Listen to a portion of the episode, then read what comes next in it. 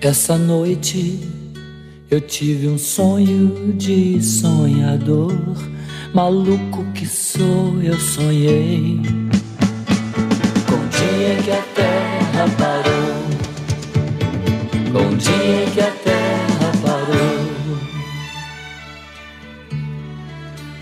Foi assim, num dia que todas as pessoas do planeta inteiro resolveram que ninguém ia sair de casa, como que se fosse combinado em todo o planeta. Naquele dia ninguém saiu de casa. Ninguém. O empregado não saiu pro seu trabalho, sabia que o patrão também não tava lá. Dona de casa não saiu pra comprar pão, pois sabia que o padeiro também não tava lá. E o guarda não saiu para prender, pois sabia que o ladrão também não estava lá. E o ladrão não saiu para roubar, pois sabia que não ia ter onde gastar.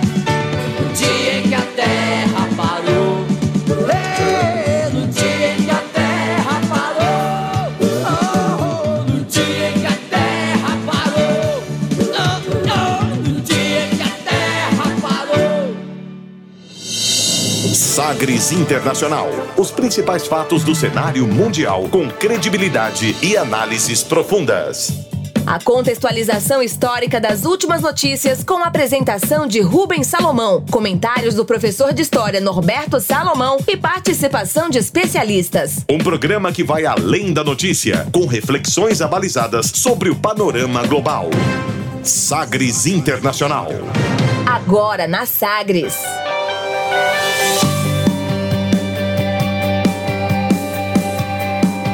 Olá, seja muito bem-vindo à 61ª edição do Sagres Internacional número 61. Eu sou Rubens Salomão e a partir de agora com você, ouvinte Sagres, os fatos precisos e análises credenciadas sobre os principais temas mundiais. E você confere nesta edição o tema do dia: a incógnita da África com o coronavírus e as epidemias continentais. Atos e consequências de líderes mundiais no enfrentamento à pandemia da Covid-19. Palestinos e israelenses se unem em rea e realizam ações conjuntas contra o coronavírus. Estados Unidos informam ao Irã que coronavírus não vai poupar o país das sanções. Uruguaio Luiz Almagro é reeleito secretário-geral da OEA. E ainda você confere as músicas sobre coronavírus mais baixadas no mundo. Fique ligado, Sagres Internacional está no ar. Você conectado com o mundo. Mundo. O mundo conectado a você. Sagres Internacional. E como sempre, o programa conta com a produção, comentários do professor de História e Geopolítica, Norberto Salomão. Oi, professor, tudo bem? Olá, Rubens, bem? Olá, os nossos ouvintes. Espero que sejam todos bem, né? Nesses dias difíceis aí de isolamento social, né? Justamente para impedir a transmissão do vírus, né? Do coronavírus. E também fazer aqui, né? Da, realizar aqui os meus cumprimentos, parabenizar, né? A, a equipe de jornalismo da Rádio Sagres, do Sistema Sagres de Comunicação, inclusive o pessoal do esporte aí, né? Fazendo ali aquela tabelinha, né? Espetacular. Estamos juntos aí com o pessoal é, de toda a equipe aqui da Sagres, né, para tentar acompanhar os fatos relacionados ao coronavírus, mas também é, mantendo algumas restrições que são de fundamental importância para conter a disseminação do vírus. E esse, esses dias foram, os próximos serão, todos dias em que a Terra está parando, professor. É verdade. Rubens, e, e inclusive mandar um abraço pro Charlie Pereira, porque ele numa das transmissões do, do Jornal da, da, da Manhã, né? E, e ele falou sobre a questão da África, né? Ele Sim. suscitou, provocou, e aí a gente falou, não, vamos, vamos dar uma cutucada nisso aí também. Nós vamos falar sobre isso, né? Abrimos aqui o programa, sim, com a música de Raul, Raul Seixas, O Dia em que a Terra Parou. Começando o Sagres Internacional número 61 e com uma declaração de destaque nesta semana. Nesta semana, várias declarações. são as frases bem ou mal ditas por aí. Sim, pero la canción... man in the world, that's the question. Abre aspas. Abre aspas nesta edição para líderes mundiais falando sobre ações em relação ao combate ao novo coronavírus. Na ordem, você vai ouvir Donald Trump, presidente dos Estados Unidos, Boris Johnson, primeiro-ministro do Reino Unido, Angela Merkel, na Alemanha e Giuseppe Conte, da Itália. To unleash the full power of the federal government in this effort today, I am officially declaring a national emergency. Two very big words. The action I am taking will open up access to up to $50 billion of very importantly, very important and a large amount of money for states and territories. I must be absolutely clear with you. The speed of our eventual recovery depends entirely on our ability, our collective ability, to get on top of the virus now. And that means we have to take the next steps on scientific advice and following our plan, we are strengthening the measures announced on Monday, which you will remember.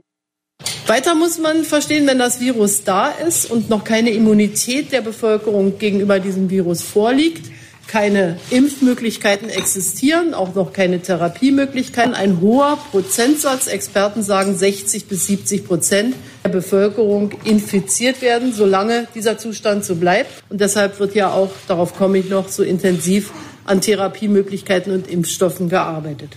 Una che riguarda del Paese la regione Lombardia e varie province, Modena, Parma, Piacenza, Reggio Emilia, Rimini, Pesaro Urbino, Alessandria, Asti, Novara, Verbano, Cusio, Ossola, Vercelli, Padova, Treviso e Venezia. A, questa, a questo territorio del, della nostra penisola applichiamo un regime e delle misure restrittive più rigorose. Ve ne segnalo alcune. Poi ci sarà un regime invece per eh, la restante parte del territorio italiano. É, por último, aí ouvimos o italiano, primeiro-ministro Giuseppe Conte, vamos pela ordem. Ouvimos primeiro o presidente dos Estados Unidos, Donald Trump, ele disse o seguinte, abre aspas, para liberar todo o poder do governo neste esforço, declaro oficialmente emergência nacional. Duas grandes palavras a ação que estou tomando vai abrir acesso para até 50 bilhões de dólares, recursos muito importantes para estados e territórios.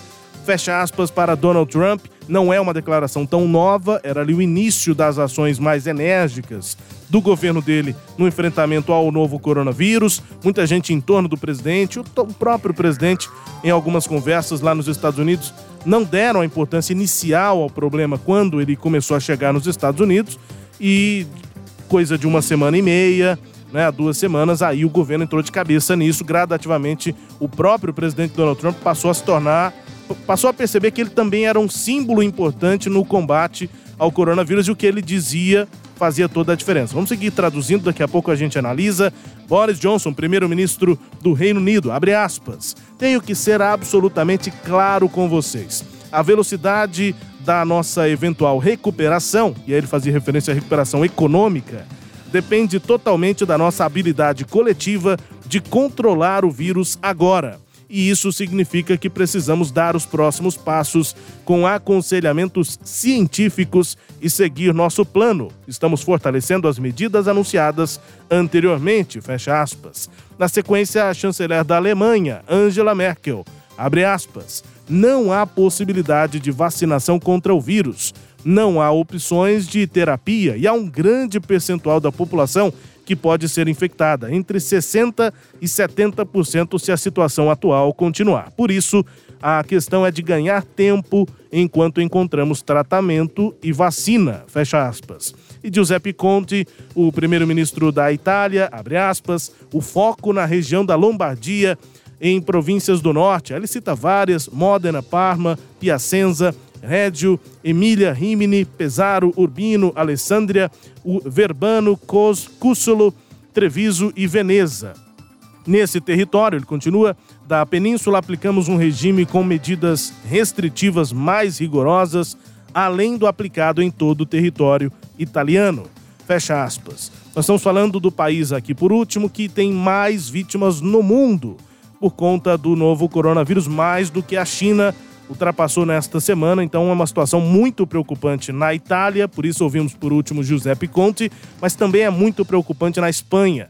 A Espanha é o terceiro país com mais vítimas, mais casos em todo o mundo. Só para comparar Itália e China, a Itália é 20 vezes menor em população do que a China e tem mais mortes pelo novo coronavírus. Ouvimos aqui algumas declarações expondo a reação de líderes mundiais e aí a gente passa a analisar também as consequências, né, a partir dessas ações, as consequências de cada um deles. E principalmente para Brasil, Estados Unidos, essa parte das Américas, a gente está no começo, né?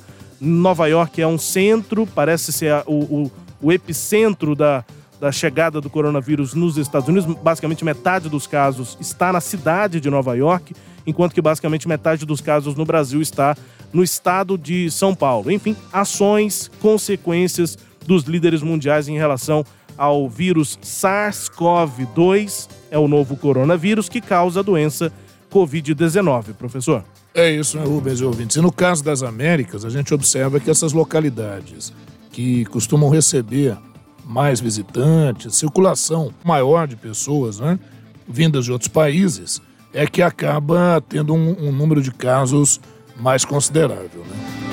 Bom, e a gente já faz inclusive um retrospecto aqui sobre esse novo coronavírus. Desde os primeiros casos, né, quando começaram a ser reportados lá na China, em dezembro, o coronavírus já infectou coisa de 300 mil pessoas. Nesta semana, batendo aí 300 mil pessoas. Nas últimas três semanas, os, o número de novos casos fora do território chinês vem aumentando mais do que os casos no país onde o vírus começou. Então, a transmissão interna na China é praticamente zero hoje e os casos novos é porque vêm de fora é, do país, né, de fora da China. O pior parece já ter passado e o número de casos segue estabilizado em pouco mais de 81 mil pessoas lá na China.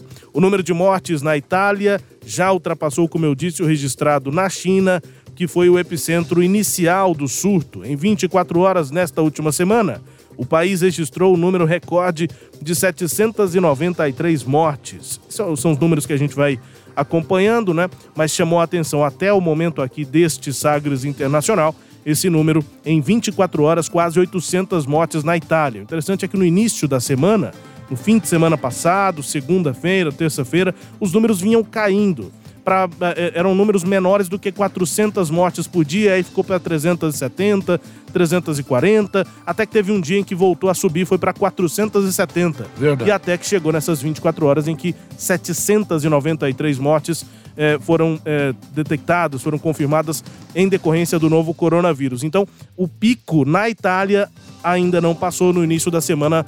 Tinha muita gente otimista em relação a isso, mas não, a crise está cada vez mais grave por lá espalhamento rápido do vírus fez a OMS, a Organização Mundial de Saúde, classificá-lo como pandemia e levou a quedas de dois dígitos nas principais bolsas de valores. O índice brasileiro Ibovespa já caiu 40% desde o início de 2020. Em meio ao caos, governos começam a dar uma série de respostas para conter essa crise, para além de pacotes de estímulo econômico, como cortes de juros e planos de investimento e socorro a alguns setores afetados, uma série de países estabeleceu também ordens para cancelamento de aglomerações, toque de recolher, fechamento ou maior controle de fronteiras.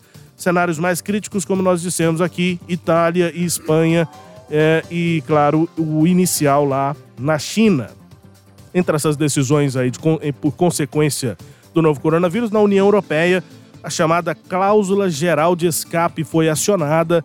É uma regra que permite aos países membros desconsiderarem as rígidas normas de controle fiscal adotadas pelo bloco. O país, para fazer parte da União Europeia, tem regras a serem cumpridas, e aí, quando a União Europeia aciona essa cláusula geral de escape, é quando os países, na prática, podem gastar o quanto acham necessário na proteção de famílias e empresas como forma de enfrentar os violentos impactos sociais e econômicos da pandemia de Covid-19. É a primeira vez que esse autêntico botão de pânico é disparado desde que a União Europeia passou a existir oficialmente em novembro de 1993. A palavra pânico não é boa para ser usada nesse momento, é. mas na prática é basicamente é, parece isso. mais aplicável, né? Quando você está no momento em que não há muita alternativa, aperta um botão do pânico e esse isso. botão do pânico tem algum mecanismo para te ajudar a sair desse problema. É, eu acho que também, né, Rubens? Eu entendo que é, a, a, é, talvez a humanidade desperte para a necessidade de que nós temos que trabalhar sempre em colaboração. Eu acho que talvez fique aí uma lição importante para os governos, para as entidades, né? E, e, e, entender também que é necessário que você tenha sempre planos de contingência, porque novas, novos vírus, novas doenças estão espalhadas pelo mundo e mais essa não está definitivamente controlada. Veja que as próprias projeções são muito difíceis. Elas ficam muito complicadas de serem feitas. Como, por exemplo, estava sendo citado aí há pouco, né? Tinha, tava em média, você mesmo disse, estava em média de 400 casos e tal, depois voltou a subir. Então, uma coisa que a gente começa a observar é o seguinte: é, não dá para a gente saber exatamente o que vai acontecer. Nós estamos aqui no caso do Brasil com 15 dias de, de isolamento, né? Então, chamando de quarentena, vamos usar o termo, sem problema, sem que signifique 40 necessariamente, né? uhum. né? Mas é, estamos em, em, em, nessa prática de isolamento. Muitos não estão levando a sério, né? Muita gente está dizendo, não, eu estou sadio e tal, né? Eu não peguei, não conheço ninguém que pegou. É, tem gente querendo fazer assim aquelas, aquelas estimativas, falando, não, olha aqui em Goiás, quantos casos são? São só tantos casos. Um estado desse tamanho, a Itália é pequenininha, né? Então tem várias pessoas postando vídeos na, nas redes sociais falando sobre isso, criando teorias sem ter o menor conhecimento sobre o assunto.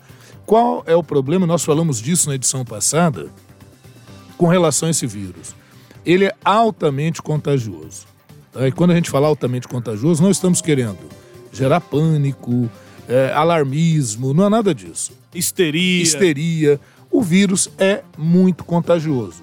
Se não vejamos, a própria comitiva do presidente Jair Bolsonaro que esteve nos Estados Unidos, é, se eu não me engano, 22 pessoas. É, a maior parte são da comitiva, é porque o entorno do presidente já registra 22 casos confirmados de novo coronavírus. É, a maior parte são da, é, são, fazem, fizeram parte da comitiva, mas tem alguns que não fizeram, que já pegaram ali de quem fez parte da pois comitiva. Pois é, de quem veio. Mas 22 até agora. Até agora. Então, é, veja você, a gente está colocando para você ver a, a, a velocidade com que esse vírus se propaga. Outra coisa, inclusive por autoridades, né, falando bobagem aí, dizendo ah, isso é uma gripezinha, não é uma gripezinha que vai me derrubar ou coisa do gênero. Isso não se trata de uma gripe, isso é uma pneumonia com caráter infeccioso e o problema dela, o que, que é? Mata? Não, eu posso ter isso aí logo ao saro. Não é uma simples gripe e dependendo das comorbidades, dependendo da, de outras doenças que a pessoa possa ter, dependendo da idade, dependendo da vulnerabilidade dessa pessoa, ela pode ter insuficiência respiratória. E quando você tem insuficiência respiratória, o que, que tem que acontecer? Você tem que ir para um hospital e você tem que ser entubado. A questão é que não há no mundo, não existe no mundo, sistema hospitalar com capacidade para atender a quantidade de pessoas infectadas e necessitando de respiradores, é, ventiladores, né, assim chamados, é, é, em relação à quantidade de pessoas que vão precisar dele. Não, e, e, é, e, é, por isso que gente, nós vamos falar mais sobre isso, mas só para já linkar, é por isso que o tema do dia hoje é África, porque o pior sistema de saúde no mundo, Sim. disparadamente, é o Vamos colocar assim, o pior sistema econômico e social também Sim. no mundo, é. porque uma questão endêmica da África é a pobreza, nós vamos entrar nela, vamos falar daqui a pouquinho sobre isso. Então, é, é necessário que todos aqueles que estão nos ouvindo entendam que não se trata de pânico, não se trata de alarmismo, né? Aí muita gente fala, olha, mas vai fechar tudo, tá, estão fechando as coisas, como é que vai ficar a economia? A economia, meu querido ouvinte, é, vai ficar muito ruim. A crise econômica ela vai ser muito séria. O processo recessivo ele vai ser muito sério. Só que vamos perceber o seguinte: no caso do processo excessivo, você tem como distribuir. Você tem pode doer no bolso de muitos, talvez até do próprio governo, mas você tem como resolver essa questão econômica, ou pelo menos mitigá-la. A questão dessa doença, em grande proporção na Itália, na Espanha, até nos Estados Unidos, deveu-se ao fato de que havia uma série de protocolos para lidar com epidemias que era de mitigação do processo, quer dizer, de você tentar minimizar a transmissão da doença usando aquelas práticas de isolar alguns grupos, de fazer uma certa triagem naqueles que estão viajando, entrando ou saindo, é, é, mensurando temperaturas e tal. Quer dizer, essas são práticas que normalmente para as demais doenças elas funcionam. Agora, no caso do coronavírus, o que foi visto? É que no lugar da mitigação, que era uma prática protocolar da saúde, está tendo que se usar a supressão.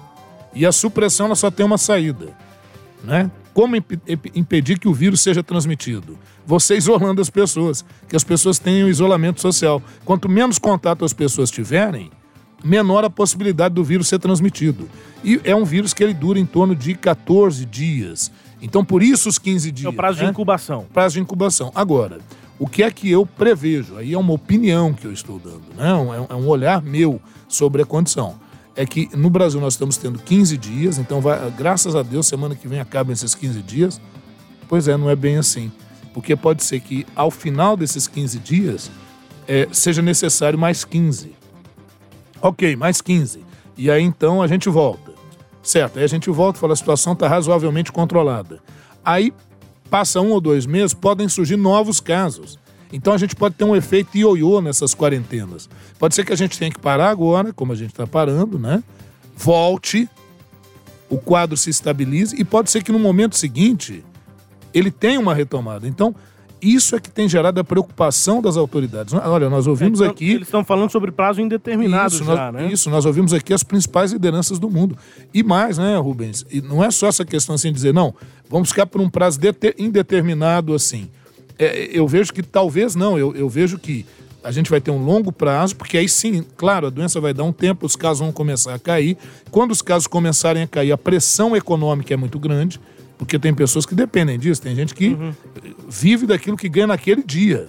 Sim. né? Então, a pressão. Falou, olha, os casos diminuíram, as autoridades ficam sem argumentos eh, naquele momento e aí a atividade retorna. A atividade retorna, pode ser que passado um prazo, os casos voltem a ocorrer, a gente fique nessa sazonalidade, né? Essa, essa- essas questões Mas a assim. expectativa é de que até lá um tratamento definitivo a- apareça, como já está começando a aparecer, nós estamos começando a ver medicamentos. Já tem quatro medicamentos que eh, podem ser usados para o coronavírus, as pesquisas estão avançadas, e daqui a mais alguns meses uma vacina. 18 meses, Então, talvez. eh, há essa expectativa de que daqui a alguns meses, daqui a alguns prazos de 15 dias, Uhum. um medicamento, um tratamento mais efetivo para a Covid-19 apareça. Isso causa, principalmente, que as pessoas que poderiam ficar num estado grave e precisar de um leito de UTI não precisem de leitos de UTI, possam tomar esse medicamento e ficar em casa. Perfeito.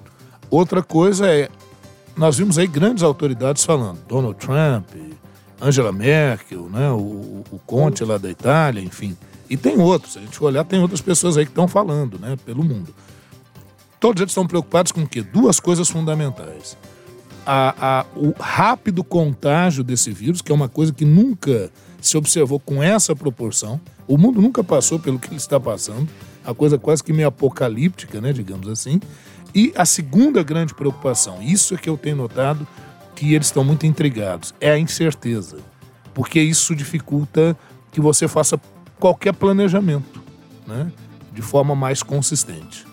É, nosso quadro abre aspas já destacando, né, com detalhes essa situação do enfrentamento ao novo coronavírus pelo mundo. Ouvimos líderes mundiais. Uma observação importante é que não se sabe exatamente é, a origem do vírus na China. Já há pesquisas sobre isso, né? Já há uma orientação importante sobre isso.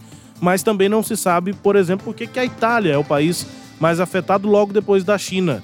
Basicamente é uma aleatoriedade, porque Sim. depende dos, dos voos e de quem estava na, Ita- na China e que depois viajou e levou o vírus para algum lugar. E o, o que eles já conseguiram monitorar é que um alemão que estava na China foi voltou para a Alemanha e da Alemanha ele foi fazer uma viagem na Itália e foi indo nas feiras, conhecendo a Itália e ali ele foi ah, passando o, o vírus. Ou seja, nesse momento esse eh, alemão, essa pessoa que estava com, com o vírus, ela não estava sendo monitorada nem pela Alemanha nem pela Itália. Ela passou o vírus e gra- eh, rapidamente a transmissão comunitária começou, que é quando basicamente não se controla, é, não se monitora, não se sabe de onde veio o vírus. A gente pode pegar de qualquer pessoa. Sim.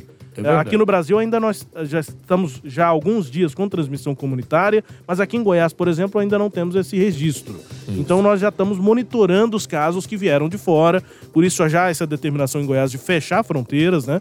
Dificilmente se sai ou se entra do estado para tentar monitorar ao máximo os casos. Na Itália, isso aconteceu de uma forma cega. O governo italiano não viu é, o momento em que a transmissão comunitária começou. E aí a Itália é só o segundo país no mundo com a maior quantidade de pessoas idosas. É, primeiro, Rubens, o primeiro é o Japão. Isso. Eu queria até fazer um registro que eu acho importante. Primeiro, é, é, a gente se solidariza profundamente com todos os comerciantes, com todas as pessoas que exercem atividade econômica é, é, e sabemos da dificuldade. Os trabalhadores, né? As dificuldades econômicas que isso está trazendo e ainda trará. Nós teremos, infelizmente, consequências ainda mais graves, né? Desemprego, um aumento de, de, de, de marginalidade, violência. Infelizmente, né? o quadro ele não é assim dos mais alvissareiros, não. A outra coisa que eu gostaria de registrar é a, assim a, a competência, a serenidade, o equilíbrio com que o ministro Mandetta vem conduzindo o processo no Brasil. E, finalmente, aqui em Goiás, o, apesar de críticas que foram feitas, o governador Ronaldo Caiado também agiu de uma forma assim bastante é, é, precisa, rápida, né? técnica, enérgica, né, em, em, em, certos momentos. Então, assim, às vezes, muitas vezes a gente critica as autoridades em alguns pontos, mas nesse caso, essas autoridades em específico, destacando o ministro, é, o primeiro nome Henrique dele, Mandetta. Henrique Mandetta, e o, o governador Ronaldo Caiado aqui, que eu achei que tiveram assim uma atitude bem ágil né, para tentar conter o coronavírus. E pedir às pessoas, de uma forma geral, que realmente se conscientizem disso, não levem isso na, na brincadeira e, ao mesmo tempo, também não entrem em pânico. Não é nem para uma coisa nem para outra. É só para tomar os cuidados necessários para que a gente impeça um contágio de grande proporção. Um quadro, abre aspas, expandido para esse momento, né? Para a gente tentar já abarcar vários pontos, aspectos em relação à pandemia de Covid-19, mas no tema do dia a gente vai especificar. Vamos falar sobre a África. No tema do dia, na edição 61 do Sagres Internacional. Navegando pelos mares da informação. Sagres Internacional. Yes, there was silence. Yes, there was no people here. Yes, I walked through the streets. Streets of Dublin, and no one was near. Yes, I don't know you. No, I didn't think I didn't care. You live so very far away from just across the square and I can't reach, but I can reach. You can't touch, but you can, you can see across the times. See down phone. See, promise me you won't stop. Your love known. Oh, let your love be known.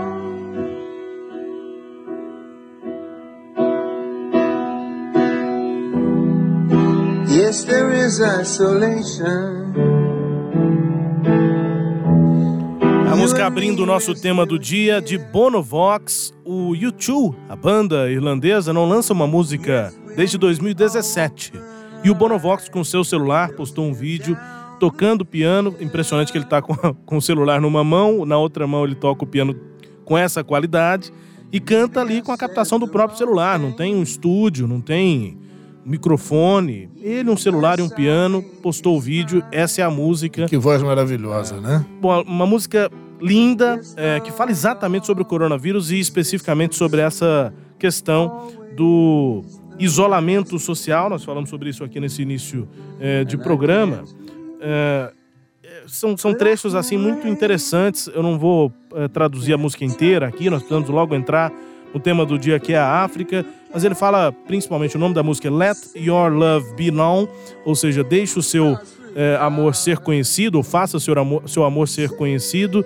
E é, tem alguns trechos que ele diz: a nossa distância é tão longa, nós estamos tão distantes um do outro, a distância de cruzar uma praça é, por conta desse isolamento. E o refrão, basicamente, ele fala: cante e me prometa que não vai parar, cante seu amor, seja conhecido, deixe seu amor ser conhecido. Sim, existe isolamento, você e eu ainda estamos aqui. Sim, quando abrirmos os olhos, encararemos o medo. E talvez eu tenha dito a coisa errada. Sim, eu te fiz sorrir.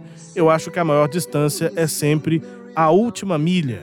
É uma, uma música inspirada, segundo o próprio Bono Vox, é, pelos, pelos vídeos. Nós, inclusive, passamos alguns aqui no Sagres Internacional na edição passada, dos italianos, né? Isso Sim. acabou se, se tornando uma, uma, algo frequente, inclusive aqui em Goiânia, tem gente fazendo isso nos prédios, enfim. É, pelas sacadas, as pessoas cantando músicas juntos. Aqui houve orações juntos, rezas Sim. juntos, enfim. Essas cenas inspiraram Bonovox para criar essa bela música Deixe Seu Amor Ser Conhecido, Let Your Love Be Known. É, foi lançada nessa semana, ele mesmo postou nas redes sociais e bom, é, vale, vale bastante porque fala muito sobre essa realidade pela qual nós estamos passando. E a gente passa a falar aqui sobre os países africanos, né, o continente africano, diante dessa pandemia de Covid-19, a doença causada pelo coronavírus. Uh, ah, os países africanos ainda estão entre os menos afetados do mundo pela pandemia, só 0,33% dos casos mundiais foram registrados em 35 dos 54 países do continente. Esse cenário, no entanto, pode mudar. É, Rubens, inclusive. Da OMS já falam sobre isso. É, inclusive, ia te falar que já mudou, já está para 38 países desses 54 já com a transmissão do coronavírus. Pois é, especialistas da OMS estão preocupados com os efeitos que a expansão do vírus pode vir a ter em países onde a rede de saúde é precária, as possibilidades de aplicação de quarentena são mais restritas e a rede de proteção social mais frágil. No mundo todo, o vírus levou três meses para atingir 100 mil pessoas. Só que a partir desses três meses, em 12 dias, o número dobrou, foi para 200 mil. A barreira dos 10 mil mortos sendo ultrapassadas nesta última semana, no dia 20. É é o que a gente chama de contagem exponencial, né? Atingem números aí. Se não tiver isolamento. É. Se não tiver isolamento, vira exponencial. Desde o início da contagem dos casos, em 31 de dezembro de 19, a África permanece relativamente preservada, mas a ênfase aqui é no relativamente, enquanto o surto fez da China, em seguida a Europa se alterarem, se alternarem na condição de epicentro da doença.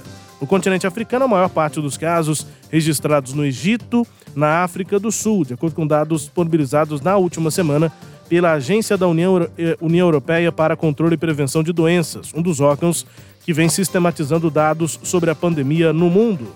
Depois de Egito e África do Sul, os países com mais casos uh, na região do Maghreb, Argélia e Marrocos. A preocupação maior é com o que pode acontecer com os países da região da chamada África subsaariana, onde as condições econômicas e sanitárias são ainda mais precárias em comparação com esses países do norte do continente. A é. primeira morte do coronavírus foi é, reportada em Burkina Faso. Sim, professor? Não, é dizer que essa região do Maghreb, Maghreb é uma expressão árabe que significa áreas islamizadas, né? São regiões do norte da África, que é a região saariana. Então, é aquela região do norte da África e abaixo ali a gente tem a região do Sahel, que é a região subsaariana, né? Só para poder identificar melhor. Então são aquelas regiões onde estão o Egito, a Líbia, o Marrocos, a, a Etiópia está onde? A Etiópia está no chifre da África. Uhum. Então ela está lá na região mais ao leste da África. A gente chama de chifre da África ali na costa do Oceano Índico. O, vem da Etiópia o diretor-geral da Organização Mundial Sim. de Saúde, a OMS, é o Tedros Adhanom. Nós já ouvimos o Tedros aqui quando ele declarou emergência por conta do Covid-19. Antes de pandemia, nós ouvimos aqui ele declarando emergência internacional. Ouvimos agora Tedros Adhanom, que é etíope, falando sobre a realidade do corona lá na África. We cannot take this number uh, as amount of or the number of cases we have in Africa. Probably we have undetected cases or unreported cases But in addition to that, even if we take these 233 cases are uh, true, we have to prepare for the worst. In other countries, we have seen how the virus actually accelerates at, after a certain tipping, tipping point. So, the best advice for Africa is to prepare for the worst and prepare today. It's actually better if these numbers are really true to cut it from the bud. And that's why we're saying we have to do the testing, we have to do the contact tracing, we have to do the isolating, isolation, and cut it from the bud. Para traduzir o que disse Tedros Adhanom, é o diretor-geral da OMS, abre aspas, não podemos considerar esse número como sendo oficial. Provavelmente temos casos não notificados. Além disso, mesmo que consideremos esse número como verdade, nós temos que preparar para o pior. A África precisa acordar porque nós vimos em outros países como a propagação do vírus se acelera a partir de um certo ponto. O melhor conselho é para que a África se prepare para o pior e se prepare hoje. Seria melhor que esses números fossem verdade para que se corte pela raiz. Por isso dizemos que é preciso fazer testes, rastreamento dos casos e o isolamento social e cortar pela raiz. Fecha aspas, disse Tedros Adhanom, diretor da OMS, que reconhece que o continente africano deve ter um número alto de subnotificações e que vários países africanos têm ligações importantes com a China que realiza algumas das maiores obras de infraestrutura no continente. Então, esse trânsito pode já ter acontecido, o vírus já pode estar circulando de uma forma muito mais geral do que o informado oficialmente pelos números. Vamos aos números aqui até o fechamento desse Sagres Internacional para ter uma noção de como as coisas tá, como as coisas estão aumentando. Quinta-feira, OMS confirmava 522 casos no continente africano. 13 mortes. Eram seis no Egito, seis na Argélia, uma em Burkina Faso. E aí o último número que nós temos é o de sábado. O número de infecções pelo novo coronavírus na África ultrapassava 900 pessoas. Veja só, quinta-feira, 522. Passa sexta, chega no sábado com 900 casos. Algo próximo de dobrar os casos em dois dias. Não é uma estatística é, boa, não é uma, uma estatística razoável para se combater o vírus, é, é algo extremamente preocupante, até porque a subnotificação é um fato. Então são 900 casos diante de, uma, de um cenário sem tanto monitoramento. E das 13 mortes é, que tínhamos antes, esses 900 casos em 38 países e territórios, e das 13 mortes, o número oficial já subiu para 24 mortes na África subsaariana. O professor vai falar mais sobre isso, mas o problema é exatamente esse: 63% da população de áreas urbanas, isso dá 258 milhões de pessoas na África subsaariana, essas pessoas não podem lavar as mãos. Isso é um dado da Unicef, é, que essas pessoas não podem lavar, lavar as mãos porque elas simplesmente não têm acesso a água e sabão. Não é como a gente que está em casa e tem água e sabão fácil, tranquilo. Água potável e sabão não é um recurso assim fácil, de fácil acesso.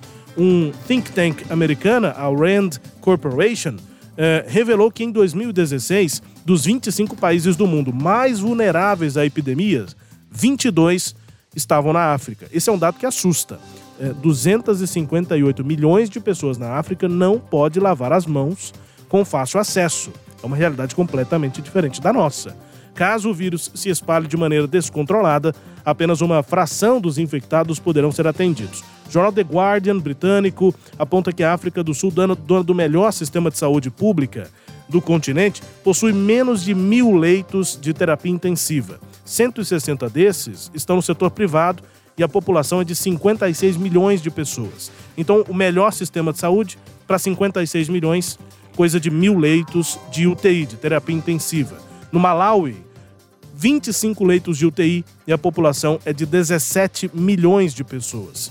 25 leitos, 17 milhões da população. Hospital de referência em Uganda, por exemplo, a população é de 44 milhões de pessoas, tem um total de 1.500 leitos. UTI comporta 60 pacientes. No Sudão do Sul, devastado por uma guerra civil de cinco anos, 24 camas de isolamento o principal hospital de doenças infecciosas da capital do Zimbábue, a cidade de Harare, não tem nenhum leito de terapia intensiva. Essa é a realidade do nosso tema do dia, a África recebendo o coronavírus, professor.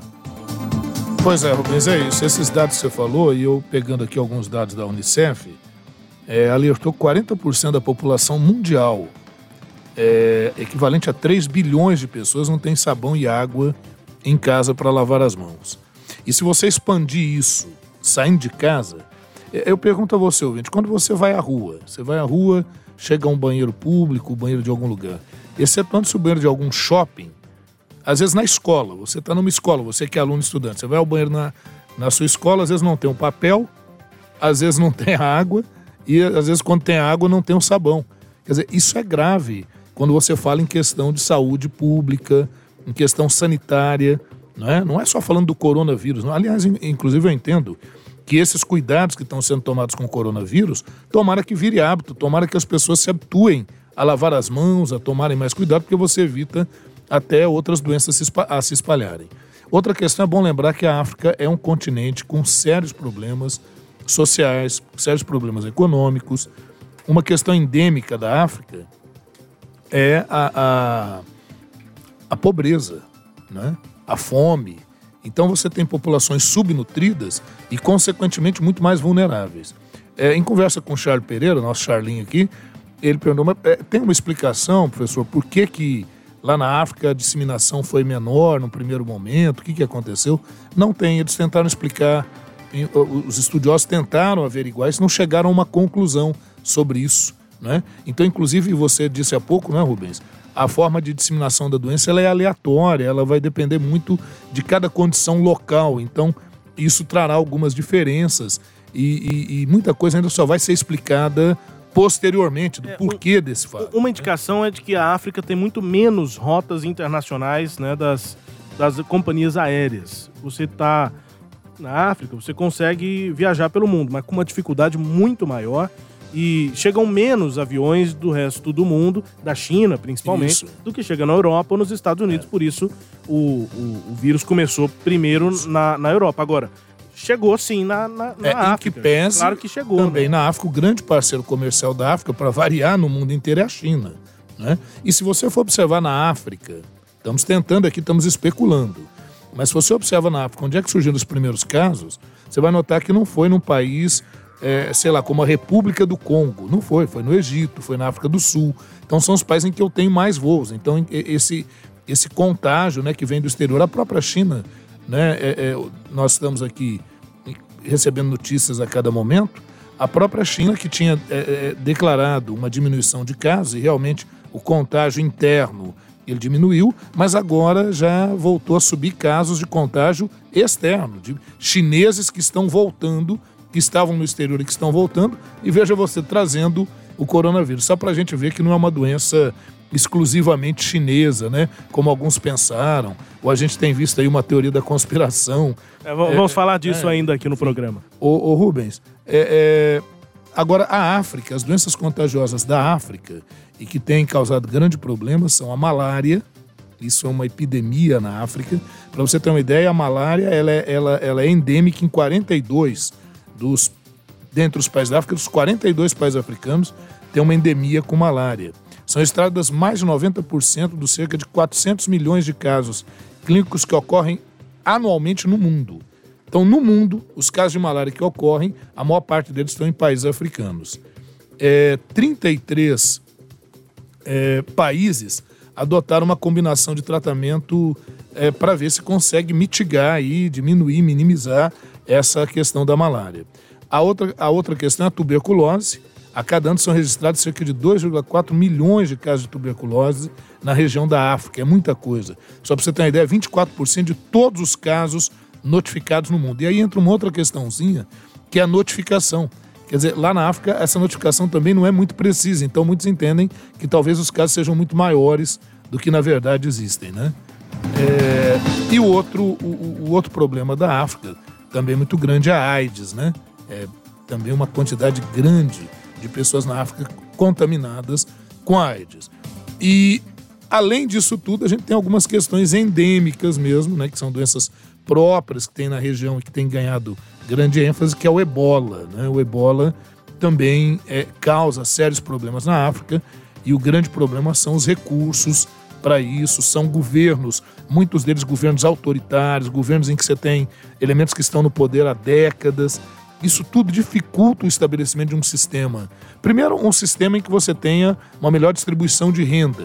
Segundo, que você tenha efetivamente uma assistência social mais adequada.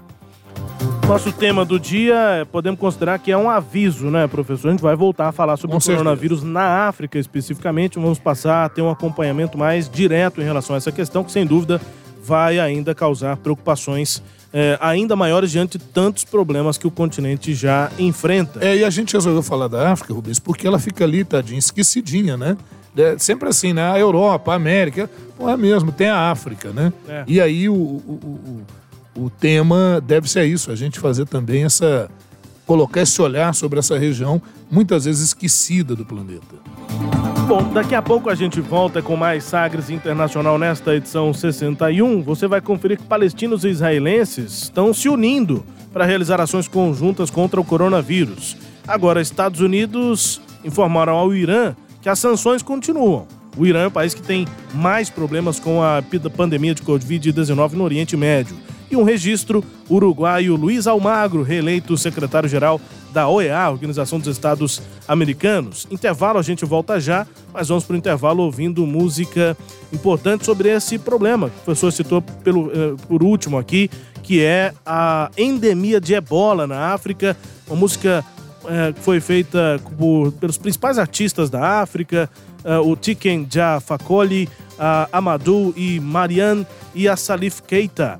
Também com Olmol Sangari. A música se chama Africa Stop Ebola. África pare com o ebola. Ou, enfim, vença o, ebola. A música que basicamente fala sobre campanhas para tentar ajudar o continente nesse problema. A gente ouve essa música na saída para o intervalo. Voltamos já. L'Afrique est pleine de tristesse de voir nos familles mourir. Ne touchons pas nos malades, ne touchons pas nos mourants. Tout le monde est en danger, les jeunes et les anciens. Il faut agir pour nos familles. Ebola, Ebola,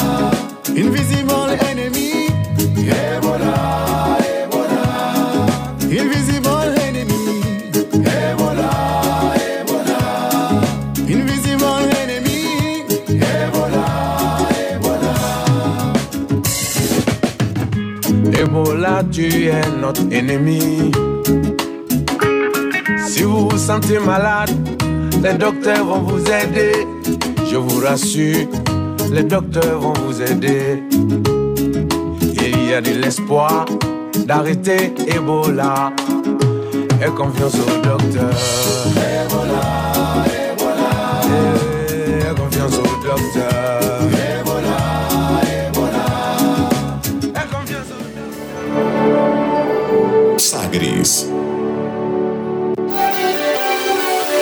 País e a primeira produtora de podcast de política de Goiás. A Rádio Sagres produz 5 horas semanais de conteúdo para podcasts, com material disponibilizado nos principais tocadores e no site sagresonline.com.br. Somos também a principal emissora de rádio na internet em todo o estado. Política, cultura, cinema, música, espiritualidade e informações internacionais. Tudo o que você quer e precisa saber, você encontra nos podcasts da Rádio Sagres. Curta a Rádio Sagres no Twitter, arroba Sagres730. Todas as notícias e novidades com a rapidez do Twitter. Nos dias de jogos, acompanhe todos os lances com transmissão em tempo real de cada jogada. Siga, curta, retweet. Entretenimento, Jornalismo. prestação de serviços Rádio Sagres. em tom maior.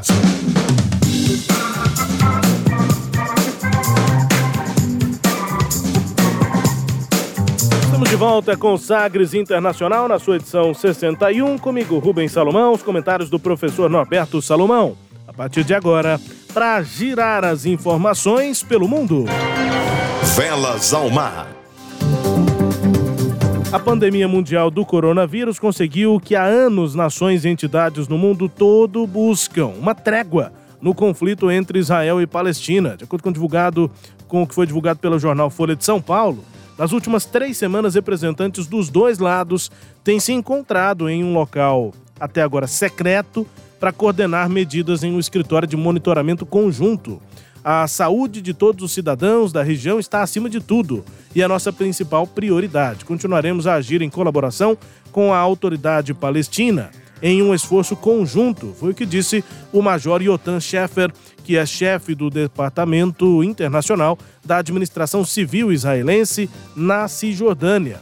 Para evitar o aumento no contágio do, eh, da Covid-19, da doença, a Cisjordânia recebeu de Israel 20 toneladas de desinfetante e outros 400 kits com testes para detectar o vírus, além de outros 500 itens de proteção para as forças de segurança e equipes de saúde. Outras medidas foram adotadas também.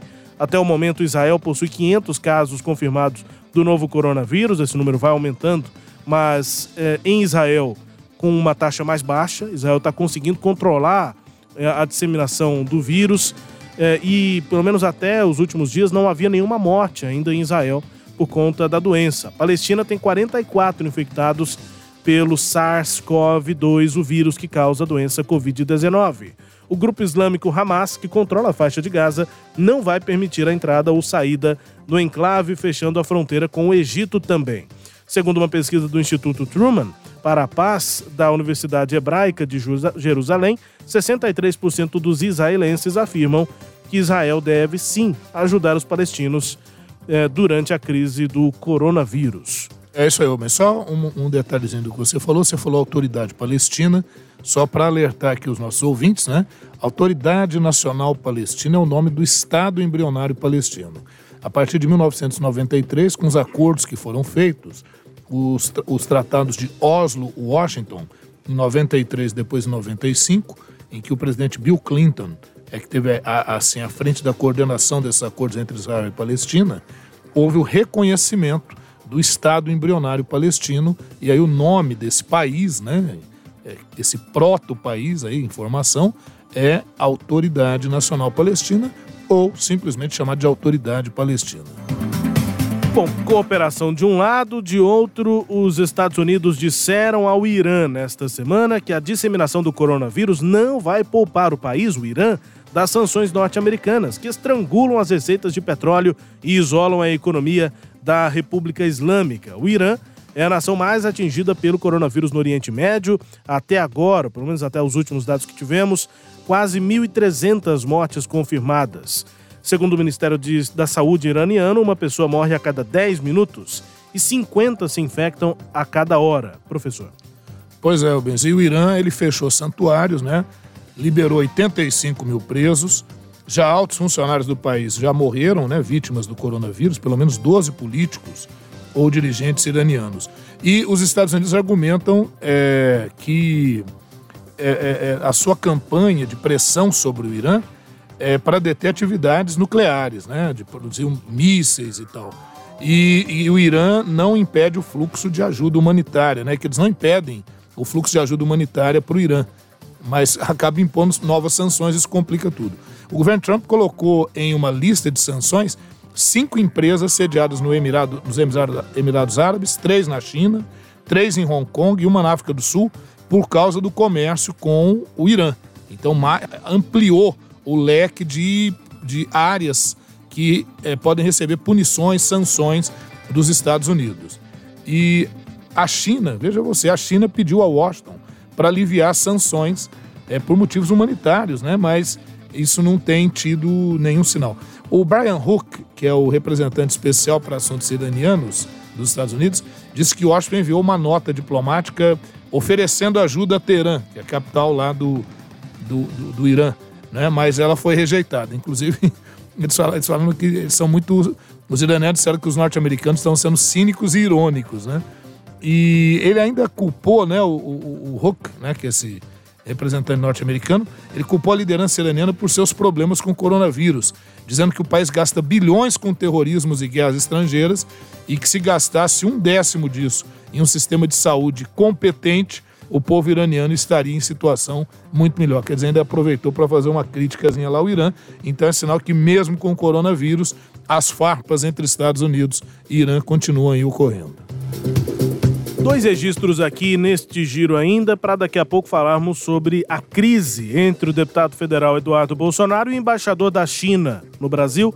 É o tema do nosso Brasil Internacional neste programa, mas dois registros antes disso. Se na África, no continente africano, nós ah, ainda não temos informação, até por conta da falta de estrutura do continente, dos países africanos, há um outro país do qual nós não temos informação, mas aí porque o país opta mesmo por não dar informação nenhuma. Coreia do Norte. Sim. A Coreia do Norte disparou dois projéteis, aparentemente mísseis de curto alcance, em mais um lançamento em direção ao mar do Japão. Isso aconteceu no sábado, ah, informaram militares sul-coreanos. É o terceiro teste do regime de Kim Jong-un só nesse mês de março. De acordo com a Guarda Costeira do Japão, o projétil aparentava ser um míssil que caiu fora da zona exclusiva econômica do país. Os mísseis foram disparados da província de Pyongyang Norte, perto da capital norte-coreana Pyongyang. A Coreia do Norte disparou, portanto, três projetos ainda na segunda-feira, antes, eh, e essa atividade militar chama a atenção do mundo.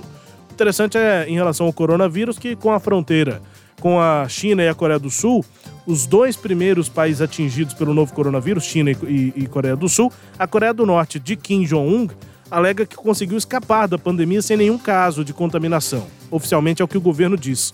Diplomatas e especialistas em busca de pistas traçam um cenário diferente. O Kim Jong-un, ditador norte-coreano, praticamente paralisou o país, que já era isolado, Sim. mas fechou fronteiras ainda mais, ainda em janeiro.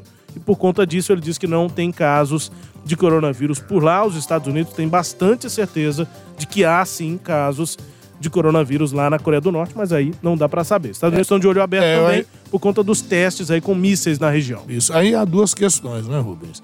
Primeiro, é, a informação não é confiável vinda da Coreia do Norte, porque é um regime fechado. E segundo é que, por ser um regime fechado, certamente pode tomar medidas restritivas, bem autoritárias, que, de certa forma, favoreceriam um controle da, da, da transmissão da doença. E esconder mortos, por exemplo. É. Né? Como é que você vai saber quantas pessoas morreram com coronavírus na Coreia do Norte? Impossível. Isso, isso. Impossível. Último registro aqui deste giro é que um forte crítico dos regimes esquerdistas da Venezuela e de Cuba, o uruguaio Luiz Almagro, foi reeleito secretário-geral da OEA, Organização dos Estados Americanos. O mandato vai até 2025. Isso. Almagro venceu por 23 votos a 10 a candidata Maria Fernanda Espinosa, que é ex-ministra das Relações Exteriores do Equador. Assim, o ex-chanceler uruguaio alcançou a maioria simples e segue até 2025. É. Ele tem 56 anos, teve mandato renovado por votação secreta, mas apesar da votação ser secreta, alguns países já haviam anunciado apoio. O Brasil, Bolívia, Chile, Colômbia, Costa Rica, Equador, Estados Unidos, Guatemala, uh, Haiti, Panamá, Uruguai e até a Venezuela. Mas a Venezuela na OEA foi representada por um delegado de Juan Guaidó, Juan que é opositor Isso. ao Nicolás Maduro. No, no Twitter, o Mike Pompeo, secretário de Estado dos Estados Unidos, parabenizou, elogiou Gostou. a manutenção do, do Almagro na OEA. Isso. E o Brasil também achou muito interessante. O ministro das Relações Exteriores do Brasil, o nosso Ernesto Araújo, afirmou que a permanência de Almagro à frente da organização é vital para a continuidade dos esforços em prol da democracia em todo o continente. Registros feitos, vamos agora a notícias do Brasil. O Ernesto nos convidou. Brasil Internacional. O deputado federal Eduardo Bolsonaro, do PSL, provocou uma crise diplomática entre o Brasil e a China. Ele escreveu na noite de quarta-feira, dia 18, numa rede social. Abre aspas. Quem assistiu Chernobyl vai entender o que ocorreu. Substitua a usina nuclear pelo coronavírus e a ditadura soviética pela chinesa. Mais uma vez, uma ditadura preferiu esconder algo grave a expor tendo desgaste, mas que salvaria inúmeras vidas. A culpa é da China e liberdade seria a solução. Fecha aspas. Tuitou Eduardo Bolsonaro. Em seguida, ele compartilhou postagens, acusações contra o governo chinês pela pandemia da Covid-19. A resposta chinesa foi imediata na rede social. No Twitter também o embaixador da China no Brasil, Yang Wanming, afirmou que, abre aspas, a parte chinesa repudia veementemente as palavras do deputado e exige que as retire imediatamente e peça uma desculpa ao povo chinês, fecha aspas. O embaixador disse ainda que vai protestar e manifestar eh, a indignação junto ao Itamaraty e à Câmara dos Deputados e marcou os perfis do presidente da Câmara, Rodrigo Maia, do ministro das Relações Exteriores, Ernesto Araújo, para que lessem a mensagem.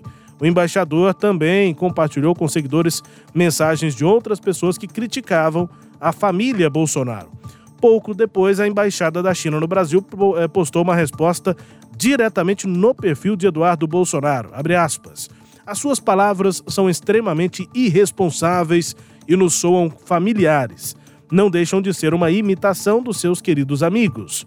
Ao voltar de Miami, contraiu, infelizmente, vírus mental que está infectando as amizades entre os nossos povos. Fecha aspas.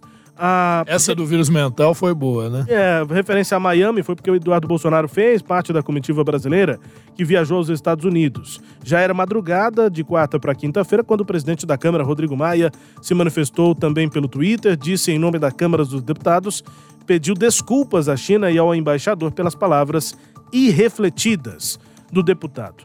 No início da tarde, já de quinta-feira, a maior autoridade da diplomacia brasileira eh, entrou na história. Ministro das Relações Exteriores Ernesto Araújo assumiu a defesa do presidente da República por causa das mensagens críticas à família Bolsonaro.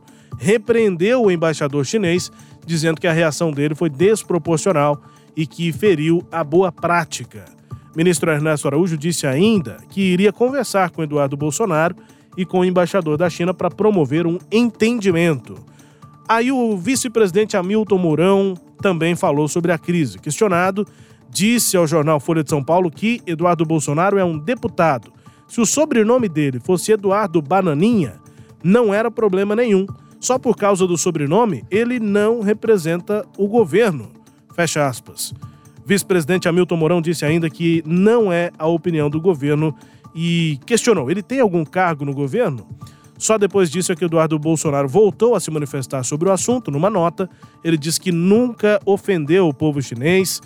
Tal interpretação é totalmente descabida. Esclareço que compartilhei postagem que critica a atuação do governo chinês na prevenção da pandemia, principalmente no compartilhamento de informações que teriam sido úteis em escala mundial.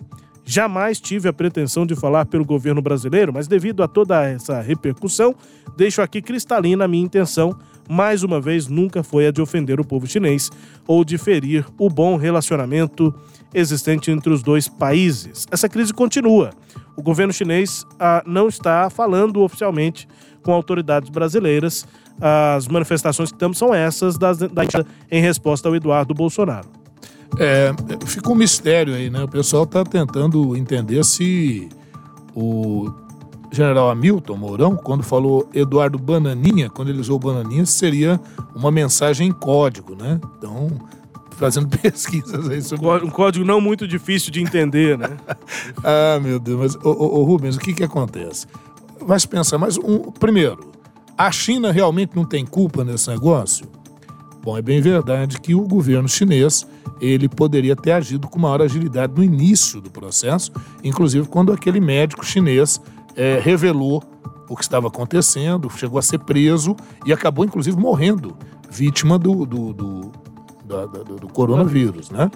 Agora, posteriormente, a China adotou é, decisões importantes e tal, então houve uma certa demora inicial, mas houve também de outros governos, como o próprio governo Trump e a gente não vê uma crítica do Eduardo Bolsonaro, por exemplo, ao governo Trump e a maneira como ele tratou eh, de início a doença, inclusive fazendo piadas, né, piadinhas lá com relação à, à disseminação da Rapidamente, aqui que nosso tempo já estourou e eu ainda tenho músicas para tocar, mas Vamos há uma lá. diferença muito grande entre Chernobyl e coronavírus. Sim. Chernobyl, os governos municipal, estadual, até chegar no Kremlin, quando chegou no Kremlin, continuou a, a, a busca por omitir informações, Sim. por achar que o problema era menor do que na verdade era.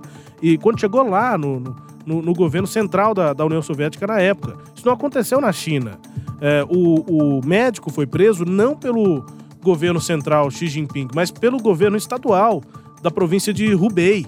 É, que estava tentando sim dar uma resposta ao sim. que o governo local imaginava ser a intenção do governo central. Quando chegou a Xi Jinping, é, o, o, o, tratamento foi diferente. Pois é. Ou seja, sim, a, a China errou, sim, principalmente regionalmente. Mas em Chernobyl não foi um erro só regional. Pois é, O governo foi foi um mal. erro geral. Mas, mas eu vejo que a questão central é a seguinte, né, Rubens? Um deputado não pode dar sua opinião Sem sobre o que ele quiser? Pode. Só que esse deputado é o filho do presidente, com o qual o presidente tem relações íntimas e que cuidava, inclusive, das redes sociais do presidente. E quando ele diz, ah, isso não reflete o pensamento do governo, há dúvidas sobre isso, porque sim, parece que reflete o pensamento do governo e o governo nega por uma questão política. Então, na verdade, você gera um impasse diplomático desnecessário. É preciso pensar um pouco. Eu acho que o Rodrigo Maia foi muito feliz quando ele usou o termo é, declaração irrefletida. Sagres Internacional número 61 para conferir músicas bem tocadas pelo mundo. Nesta edição, nós vamos para as músicas bem baixadas pelo mundo. Mas é porque são músicas relacionadas ao coronavírus. A gente começa com o que startou tudo isso, que deu começo, que foi um vídeo ali indignada a, a cantora Cardi B. Ela fez um vídeo falando ali, gritando, reclamando, dizendo que as pessoas não estão levando a sério o problema do coronavírus. E aí o DJ I Marques fez um remix com o vídeo. E aí você pensa, pô, isso aí é um meme, isso é normal na internet. Sim, só que aí a música começou a ser baixada no mundo inteiro. Aqui no Brasil chegou a ser a segunda música mais baixada. A primeira em vários países. E é o que você ouve agora, o remix aí do DJ I Marques com o vídeo feito da Cardi B. Guess what, bitch? Coronavirus! Coronavirus!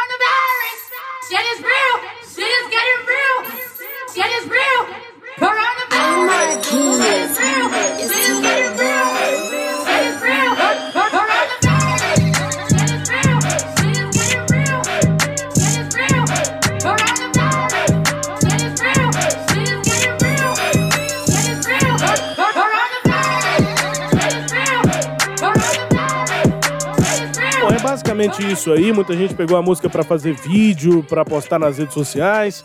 E aí, sabe, né, professor brasileiro não fica atrás, né?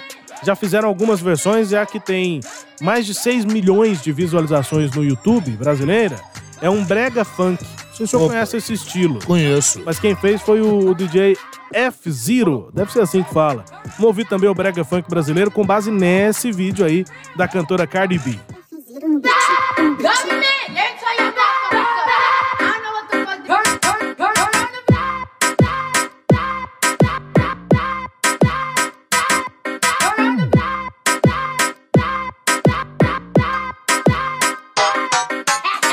Subiu para 81 o número de casos de coronavírus no Brasil. Pernambuco confirmou os dois primeiros casos do estado.